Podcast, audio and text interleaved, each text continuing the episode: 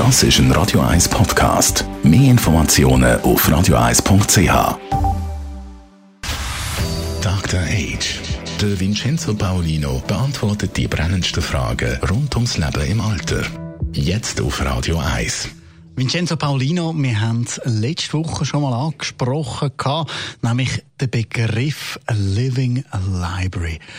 Jetzt, äh, diese Woche, wenn wir ein bisschen näher darauf eingehen, zuerst mal, was ist das eigentlich, eben so eine Living Library?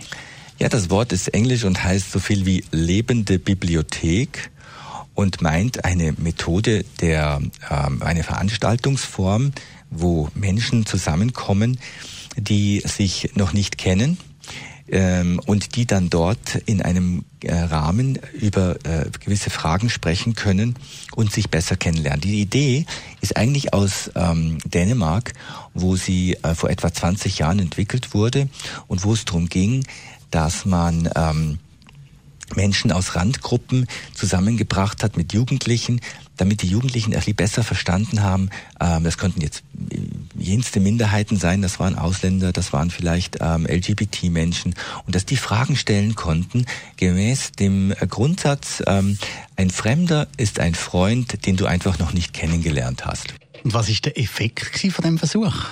Der Effekt war, dass ähm, die Jugendlichen eigentlich viel mehr Verständnis bekommen haben, indem sie wirklich äh, die, die Fragen stellen konnten, die ihnen wichtig waren. Also zum Beispiel nach der ersten Liebe oder nach, also Sachen, die, die werden auch von dem, von dem System vorgegeben, damit man eben mh, mm, auf einer, auf einer gewissen Ebene auch miteinander diskutiert und dass es nicht zu persönlich wird. Also es gibt einen klaren Rahmen für das. Das ist also nicht, dass man jemand von der Straße nimmt und sagt, du, was ist mit dir, sondern es ist ein Rahmen gegeben. Jemand leitet das und führt die Jugendlichen oder die zwei Partner, die dann sich gegenseitig, äh, die sich befragen können, zusammen.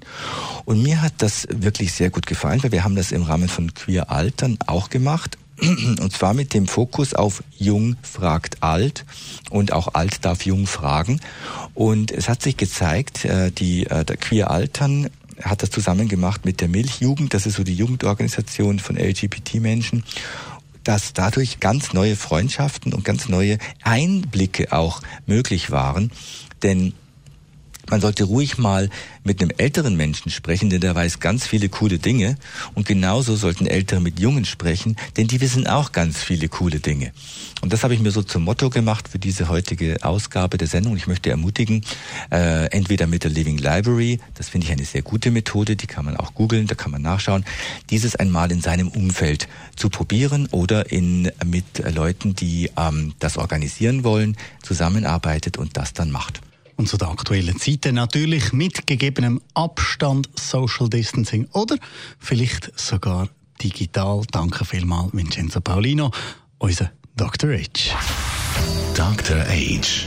Jeden Sonntag auf Radio 1. Unterstützt von Alma Casa, Wohngruppe mit Betreuung und Pflege rund um die Uhr. www.almacasa.ch